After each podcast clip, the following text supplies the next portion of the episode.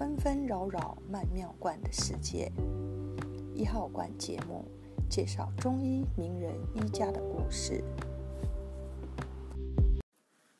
第二十八集：陆游与足浴。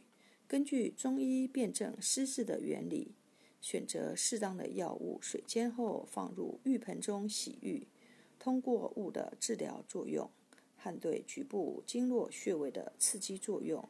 用来预防和治疗疾病的一种治疗方法，称为足浴疗法，简称足浴，是中医外治疗法的一种。古人总结了：春天洗脚生阳固脱，夏天洗脚暑湿可驱，秋天洗脚肺润肠濡，冬天洗脚丹田温灼的足浴歌谣。以适应自然界的变化对人体的影响，纠正人体的偏盛或不适。陆游深得足浴要旨，他黎明即起勤梳洗，睡前用温水洗脚。曾赋诗云：“觉来忽见天窗白，短鬓萧萧起自梳。洗脚上床真一快，自孙见长解烧汤。”保健静足法可鼓舞气血，疏通经络，安和五脏，温静双足，使药性直达足之三阴三阳，旁通所知三阴三阳，贯穿全身十四经脉。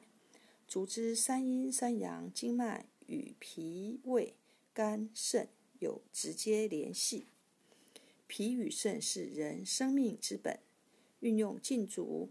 方可增强脾胃肝功能，有益身心健康。冬季运用本方，又能助阳生热，温暖肢体，抵御寒邪，并可预防冻疮。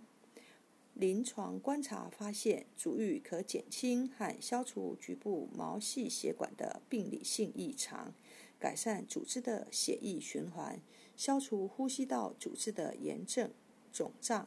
过敏现象，使呼吸道通畅，从而起到预防感冒、咳嗽的作用。老年人足浴后，睡眠安稳，食欲增加，头晕、芝麻等症也随之消失。陆游高寿而去，与坚持足浴不无关系。故事说完了，感谢您的收听，我们下次见。